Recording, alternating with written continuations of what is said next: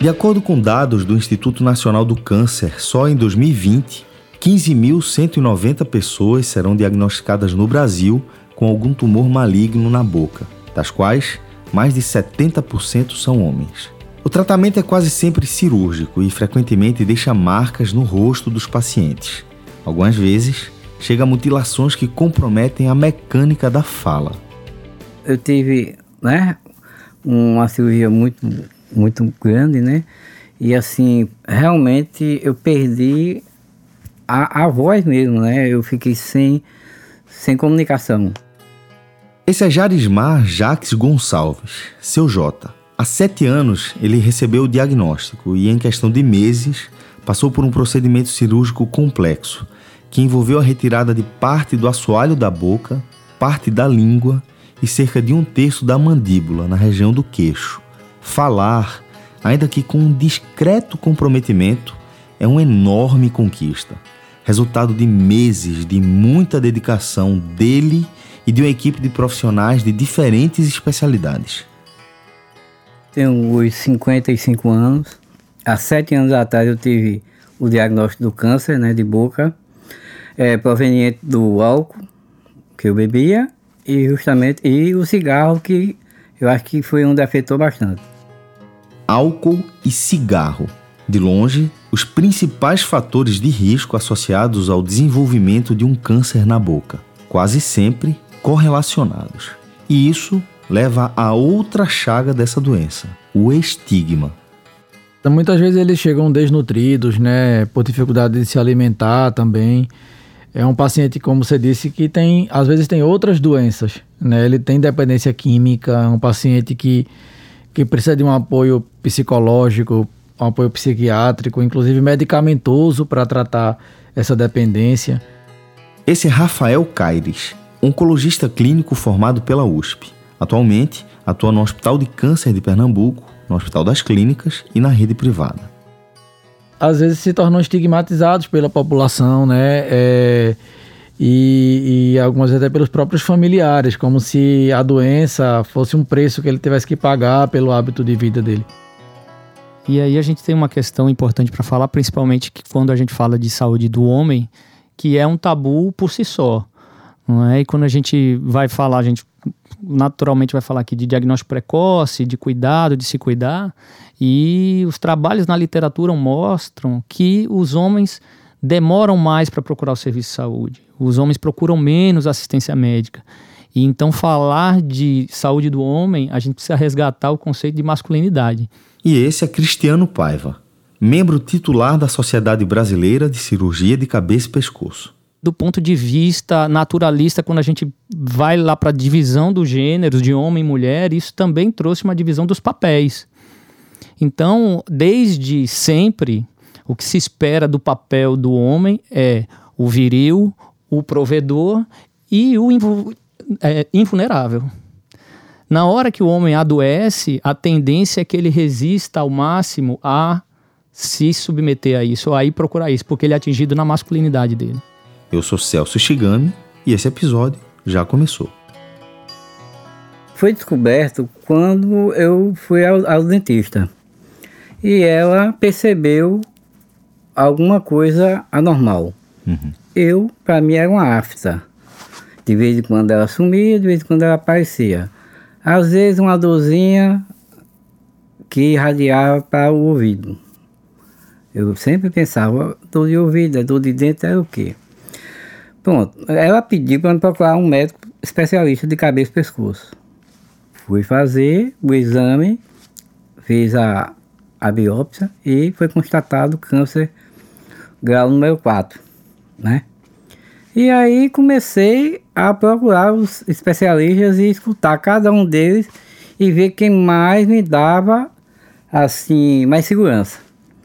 Então eu descobri um e tive muita confiança e quando ele disse que a gente ia trabalhar em cima disso, que a gente ia lutar contra isso, eu me entreguei a ele. Então a gente fez o tratamento Fiz quatro é, quimioterapias e fiz 30 radioterapias.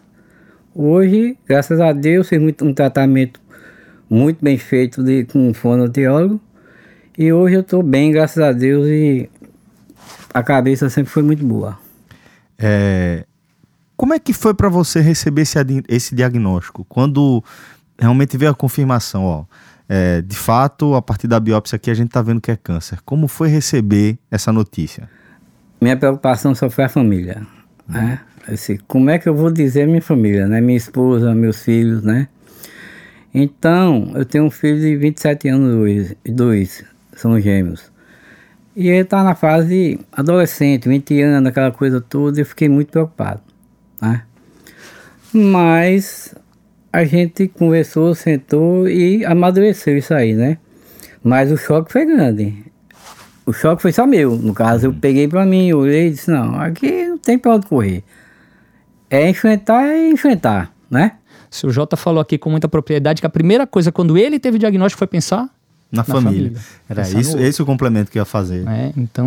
E que, né? e que ele guardou para ele. Exato. Né? Ele é. não, assim, sozinho, né? Muitos pacientes nossos eles chegam primeiro na nossa consulta sem nem ter comunicado ainda nem a família do diagnóstico, né? É. Ainda tem uma peculiaridade que ele estava contando ali pra gente que é o seguinte: esse resultado veio em cima das festas de final de ano. Foi. E ele só comunicou a família após. Deixou passar as festas para que todo mundo celebrasse tudo. E depois foi que ele foi conversar com a família.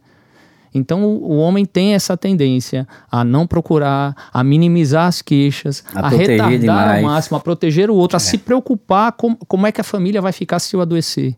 Não é? Como é que vai ficar o, o, é, o meu papel é, vulnerabilizado, fragilizado diante dessa família. Uma coisa também que chama muita atenção em relação a, ao câncer de boca especificamente é porque o paciente não vai ter uma afta e vai procurar o oncologista clínico, né?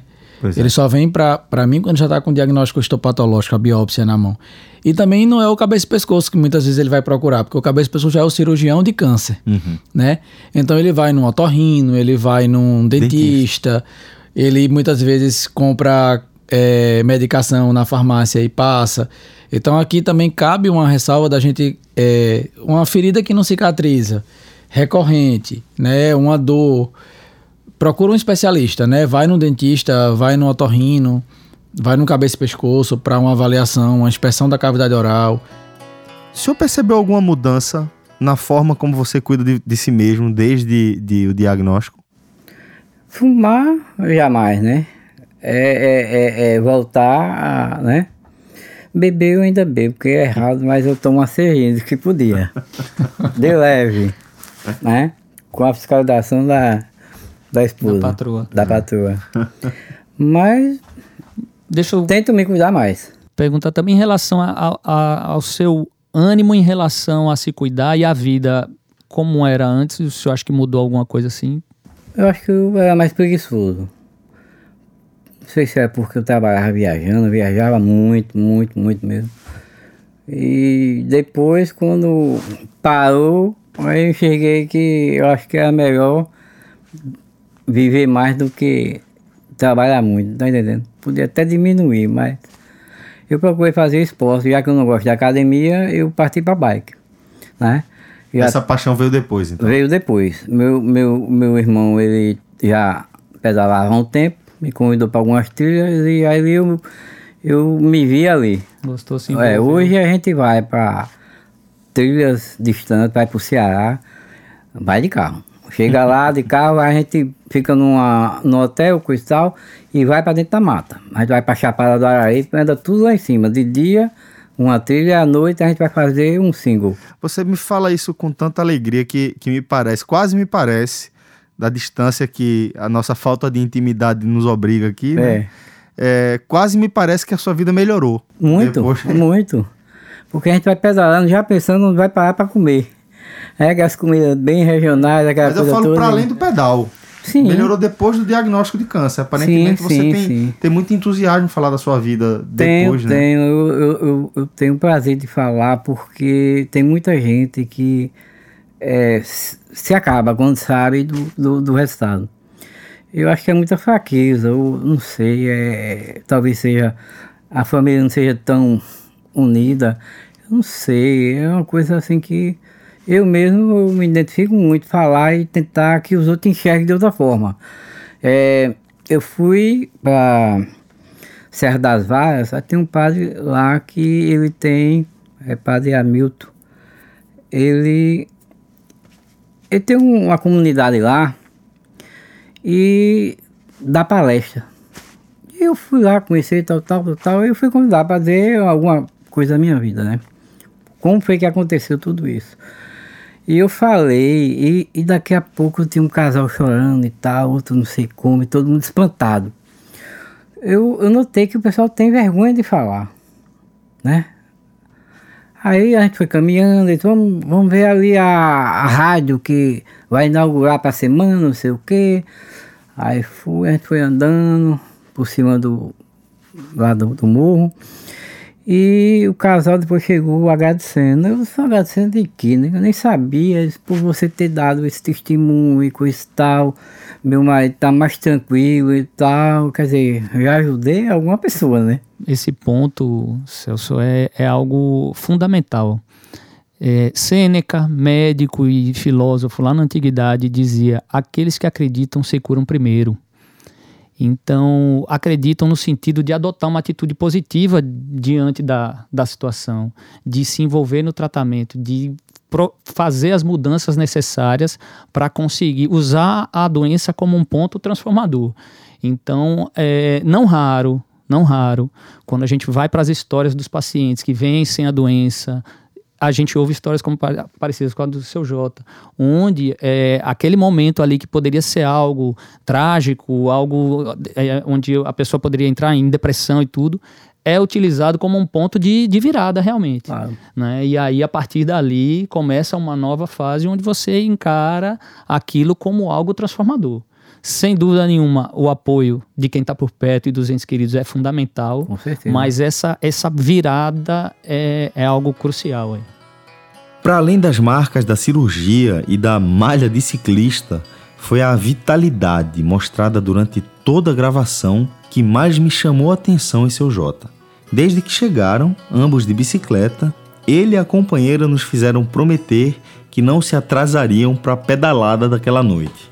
Por mais sutil que possa parecer, aquilo me ajudou a entender como alguém consegue vencer ao mesmo tempo um câncer e o desafio de reaprender a falar.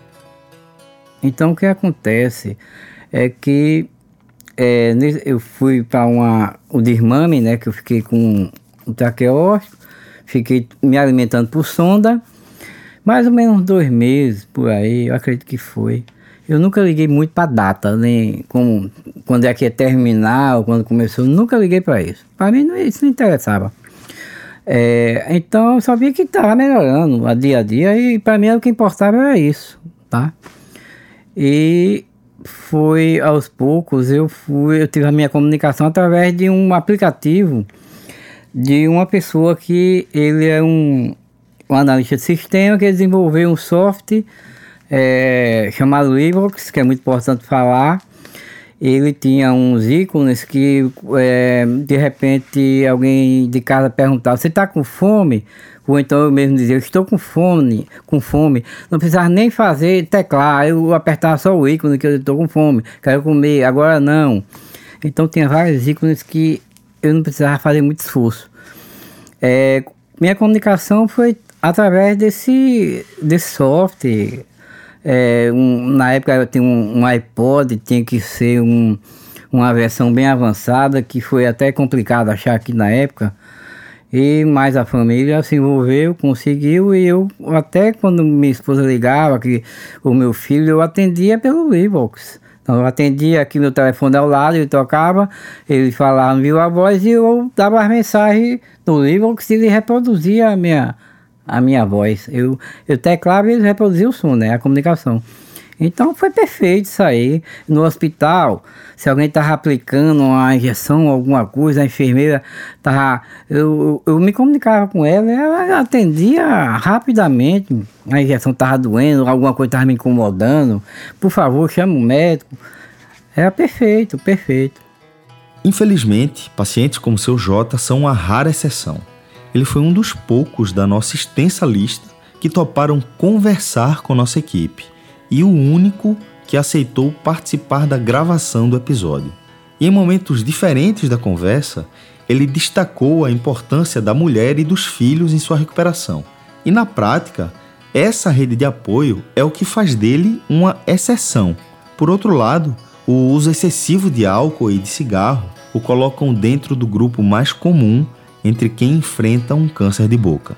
E normalmente, por si só, essa dobradinha alcoolismo e tabagismo já costuma vir acompanhada de muitos outros problemas. Muitas vezes eles chegam desnutridos, né, por dificuldade de se alimentar também.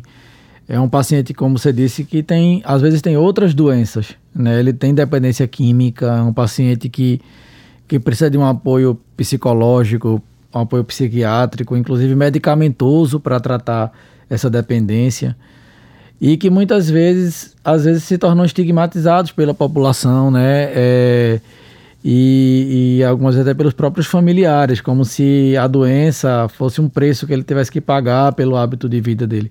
Então a gente tentar encarar esse paciente de uma forma um pouco diferente, né, de uma forma mais construtiva. Né? Ele tem outra doença, então vamos tratar o vício também, vamos tentar reverter esse quadro para que ele consiga se recuperar melhor do, do tratamento oncológico e que ele não volte a ter aquele hábito anterior para que ele consiga ficar curado por, por mais tempo, né? Porque é como o Cristiano já falou, né? A importância de você ter uma atitude positiva, como a de seu Jota, na, na luta né, contra o câncer, na hora de você é, otimizar as suas chances, né? Isso. E aí você precisa muito de suporte, né? Porque se você está sozinho nessa hora, fica mais difícil ainda. E aí você imagina também a dificuldade em alguns casos né? Imaginando o cenário que a gente descreveu aqui, eventualmente num paciente alcoólatra e, e muitas vezes é, num ambiente, num lar que é, enfim, é, foi desagregado por conta do vício. É, por isso que muitas vezes, além de tratar o paciente, é preciso dar suporte a essa família. Essa família precisa de apoio psicológico para entender que precisa ajudar esse paciente nesse momento.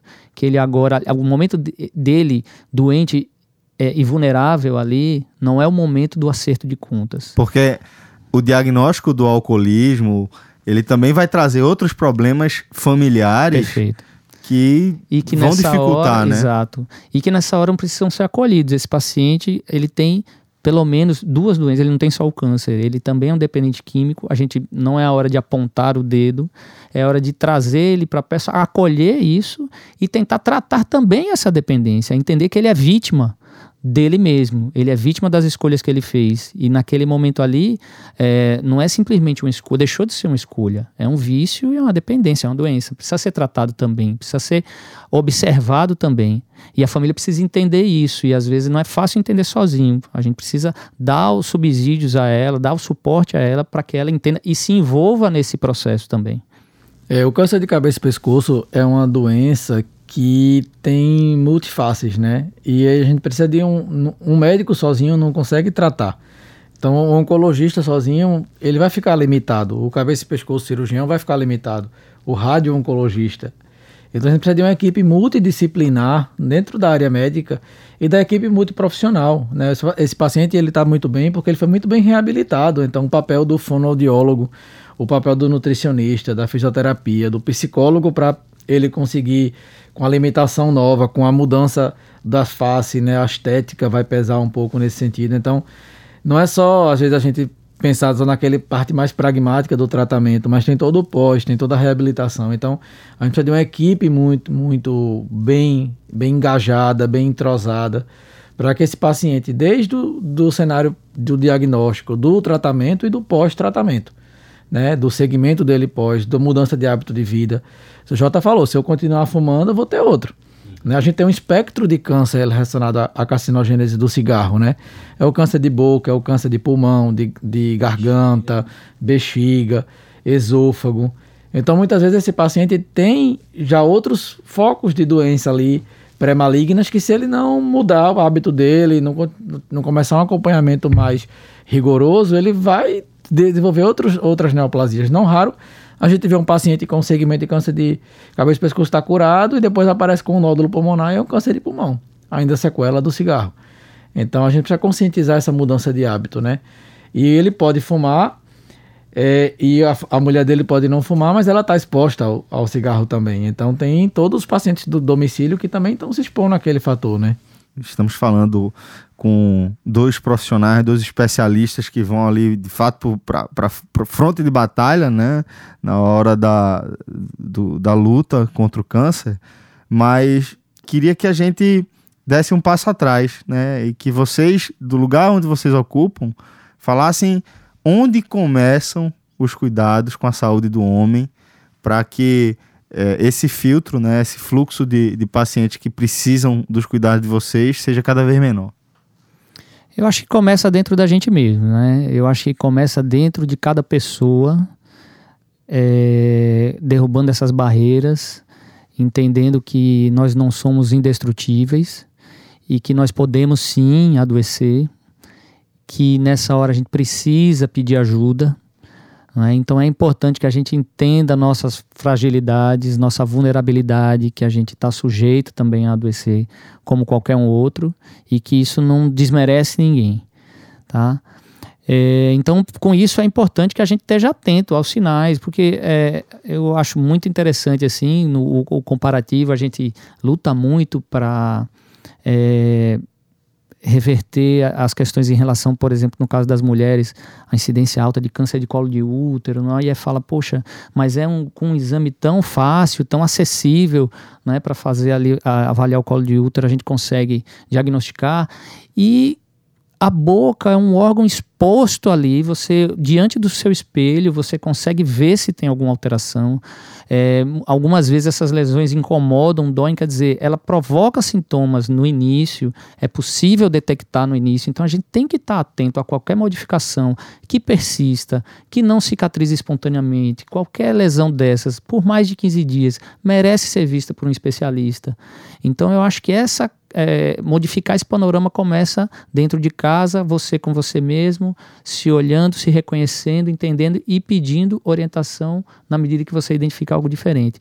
A partir daí, se você dá esse primeiro passo é, no momento oportuno, por mais que existam dificuldades no caminho, você tem muito mais chances de chegar aonde precisa em tempo hábil. É... Tem orientação, né? Exato, né? Vai chegar alguém assim, a gente falou de algumas dificuldades que se tem, mas vai chegar alguém é, orientado que vai conseguir, enfim, lhe encaminhar. É, a gente, na prática da gente, o que a gente vê são situações extremas, muitas vezes, com lesões enormes que se desenvolvem meses, quase anos ali. Então, quer dizer, essas pessoas não procurarem ajuda antes é algo inadmissível para ela e para nós enquanto sociedade, as pessoas em volta precisam estar atentas que a, a pessoa que está ali na, seu, na sua casa, no seu lado, não está se alimentando mais bem, se queixou de alguma dor tal. Então, é, também é, é função da família é, é, estar próxima e reconhecer essa, essas alterações. Acho que se a gente partir daí, é óbvio que o resto precisa também se estruturar, a gente precisa melhorar uma série de coisas, mas esse primeiro passo sendo dado, é, sendo bem, bem executado, a gente tem já iria reduzir em muito tanto a incidência quanto é, é, essas esse diagnóstico tardio, né? esses pacientes chegando em estágios avançados e sendo submetidos a tratamentos mais agressivos. É, eu acho que é, Cristiano foi bem, bem feliz aí na colocação dele. A mudança tem que começar primeiro dentro de nós mesmos. E essas campanhas que a gente vem vendo hoje em dia, né? O Novembro Azul, temos campanha aí para conscientização do câncer de cabeça e pescoço de uma forma mais geral, independente de ser homem ou mulher. Eu acho que a gente vem mudando a sociedade de uma certa forma. Então, política de saúde mais eficaz, campanhas de prevenção, de conscientização, perder o medo, desmistificar um pouco a palavra câncer. Ter, a gente vê muito pessoas que têm medo de falar do diagnóstico. Porque a gente sabe que hoje em dia o, o principal é, a principal chance de cura do câncer é o diagnóstico precoce, né? Então a gente tem duas formas: a prevenção primária, que é a gente mudar o hábito de vida, né? Você tentar impactar naquilo que você pode é, modificar para que a doença não venha a ocorrer, e ao passo que ela surja, a gente consiga é, que os fluxos né, de diagnóstico, de encaminhamento para especialistas ocorram de forma é, organizada, rápida. Então, talvez no sistema de saúde pública que a gente consiga trabalhar na atenção primária para que esse paciente tenha uma facilidade do diagnóstico, que o médico que esteja ali na base, o dentista, na medida que ele encontra um, uma alteração, ele já tem a proatividade de biopsiar ou de encaminhar para um, um, médico que possa dar um diagnóstico, porque a gente sabe que é assim que o paciente vai curar. Né? É com diagnóstico precoce que ele vai conseguir ficar curado da doença. E o câncer de boca é um câncer curável. A gente está aqui diante de um paciente que está curado há mais de 7 anos de segmento sem, sem doença. E com qualidade de vida. Talvez até melhor do que ele tinha antes Exatamente, do diagnóstico. A impressão de fato é essa. Né? Então, assim, isso é importante da gente relatar, né? Existe vida após o câncer e muita. Então, de, é, acho que tem que quebrar esse, esse paradigma, quebrar esse estigma, tentar incorporar hábitos de vida mais saudáveis e encarar a doença de uma forma positiva para que a gente consiga melhores resultados. Acho que essa é a mensagem que tem que ficar. E para terminar também aqui, queria que você deixasse uma mensagem para outros homens, né, ou que ainda sequer descobriram que vão ter que enfrentar uma luta como a que você vai ter que enfrentar, ou homens que acabaram de enfrentar essa luta e estão meio perdidos também. É, o que eu tenho a dizer é que não desista, persista, tenha fé e vá em frente. Procure o médico, procure ver que sempre tem uma chancezinha, uma esperança e se não for logo, talvez seja aí a grande preocupação de aumentar e provavelmente você vai perder aquela chance que você tem. Procurar rápido, tenha fé e o resto você esqueça. Vá pedalar. No próximo episódio, câncer de pênis. Até lá. Secretaria de Saúde, Governo de Pernambuco. Mais trabalho, mais futuro.